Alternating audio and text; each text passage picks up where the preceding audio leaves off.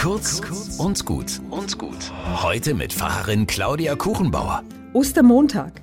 Jesus ist auferstanden. Aus Freude darüber gibt es schon seit Jahrhunderten den Brauch des Osterlachens. Und vielleicht lacht ihr mit? Ich versuch's mal mit einem Witz. Eine Nonne fährt mit dem Auto über Land. Da geht ihr das Benzin aus. Also macht sie sich auf zur nächsten Tankstelle zu Fuß.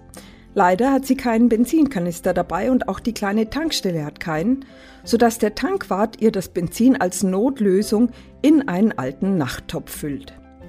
Als die Nonne gerade wieder bei ihrem Auto ist und das Benzin vorsichtig in den Tank gießt, kommt ein Auto vorbei.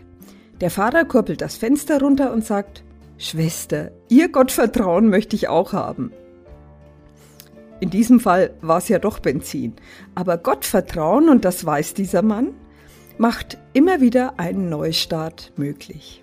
Ich wünsche euch heute viel Gottvertrauen bei allem, was ihr so vorhabt.